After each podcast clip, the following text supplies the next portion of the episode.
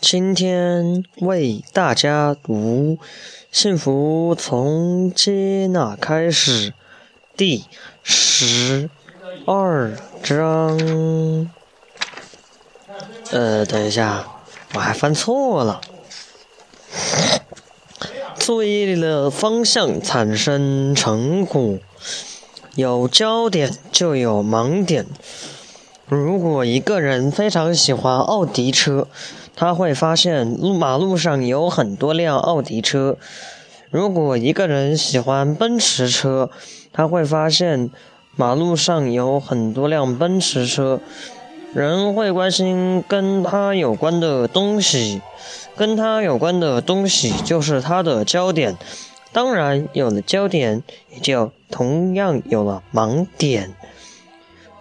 越聚焦越看不到其他东西。每个人活在自己的世界里，而这个自己的世界就是自己内心的渴求。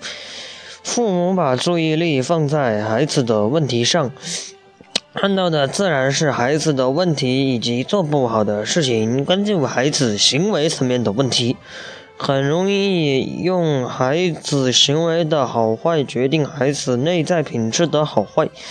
越渴求越聚焦，为什么不可只有唯一选择？当只有唯一选择而又暂时得不到的时候，我们就很容易表现得急躁、愤怒、焦虑和控制。负面情绪让我们看不到孩子真实的需要，很多孩子的天赋就被父母的焦点背后的盲点所忽略了。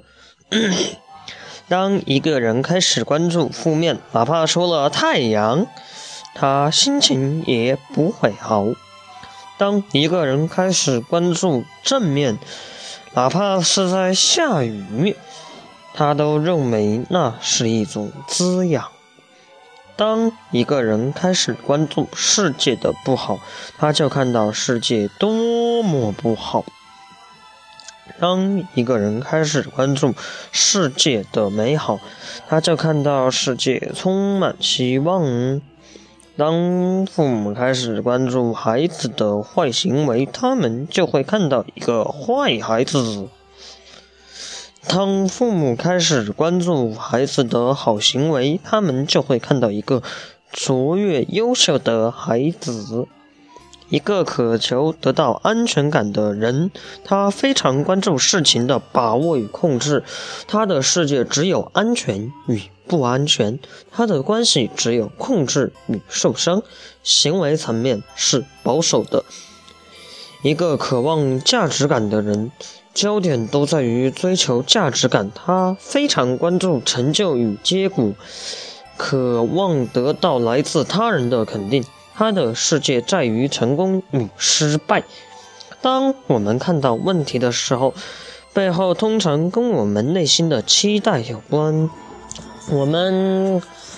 可能比较容易看到自己的孩子或伴侣身上的问题，但鲜少关注邻居的孩子或伴侣身上的问题。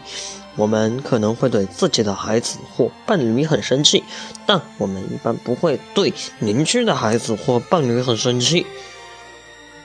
留意问题背后的期待。留意我们看到的外在世界背后的内在价值观，留意价值观背后的自我认同与身份。心语，我要学会随时调整我的注意力的方向，因为一个心理成熟的人才有资格获得真正的幸福。而心理成熟的其中一个标志，就是可以随时调整自己注意力的方向。我要把注意力放在创造美好的事物上，我要把注意力放在我内心的成长上，我要把注意力放在让我身边的人随时都能感受到幸福的状态上。OK，这一章读完，希望大家期待下一章的分享。明天可应该会读下一章，不过可能会差不多也是这个时间呢。哦，对了，最重要的一件事，订阅、打赏，拜拜。